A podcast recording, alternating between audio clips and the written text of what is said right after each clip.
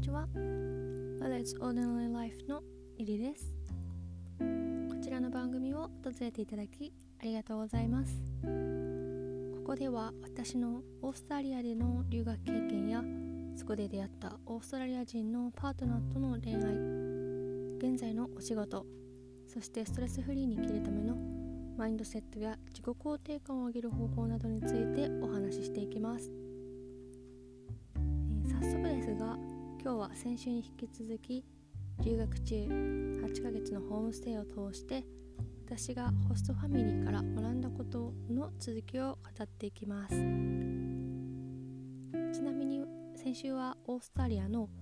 ライフワークバランスの良さについて語りました。まだチェックされてない方はよかったら聞いてみてください。で今回まず最初に語る私が留学中にオーストラリア人家族から学んだことは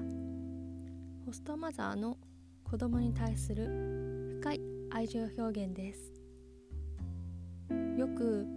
えー、当時4歳だったホストシスターが「お母さんハグして」とせがんでいた光景を見ていました、えー、ホストマザーは料理をしていたとしても必ずその手を止めてしっかりとしゃがんでハグをしてあげていました。それも一瞬の短いハグではなく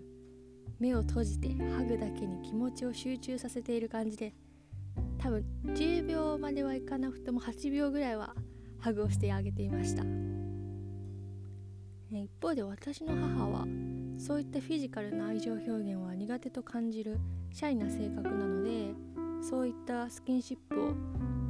私から求めたことはありませんでしたし昔母はとても厳しかったので子供ながらに何かそういったことを求めてはいけないと感じていたのかもしれません。自分が経験していないその深い愛情表現をよく微笑ましくそして羨ましいと思って見ていました。子供は親の愛を受けてこそ自分は大切にされているんだと感じて精神が安定したりすると聞きますのでそういった部分は見習って将来取り入れたいなと思いました。余談ですがオーストラリア人のパートナーとテレビ電話をしている時に時々彼のお母さんが乱入することがあるのですがある日彼の母が彼に用があってノックをして部屋に入ってきて彼に話しかけた後になんと彼を後ろから抱きしめて顔にキスまで浴びせてたんですね。そして彼は彼女は僕に恥をかかせたいからこんなことを君の前でしたんだと笑っていたんですけどももし仮にそうだったとしても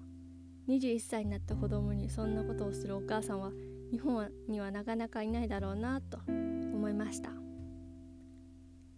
えー、そして次に私がオーストラリア人ファミリーから学んだこと。それは子供が小さくても記念日には夫婦でデートに出かけて夫婦2人の時間を大切にするということです。ホストマザーとホストファーザーは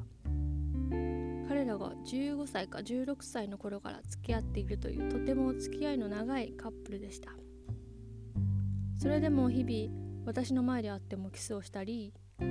ホストファザーはホストマザーに対して美しいと伝えているのを見ていました。そしてある夜2人が出かけると言って近くの近くに住んでいるホストマザーのお姉さんの夫婦に子供たちの子守りをお願いしていました。近くにそういった子守りを頼める人がいたとしても小さい子供のいる夫婦が2人きりでディナーに出かけるといったことはあまり日本ではないと思います。私の両親は私が生まれてから大学生になるまでほとんど2人きりで出かけるということがなかったように思います。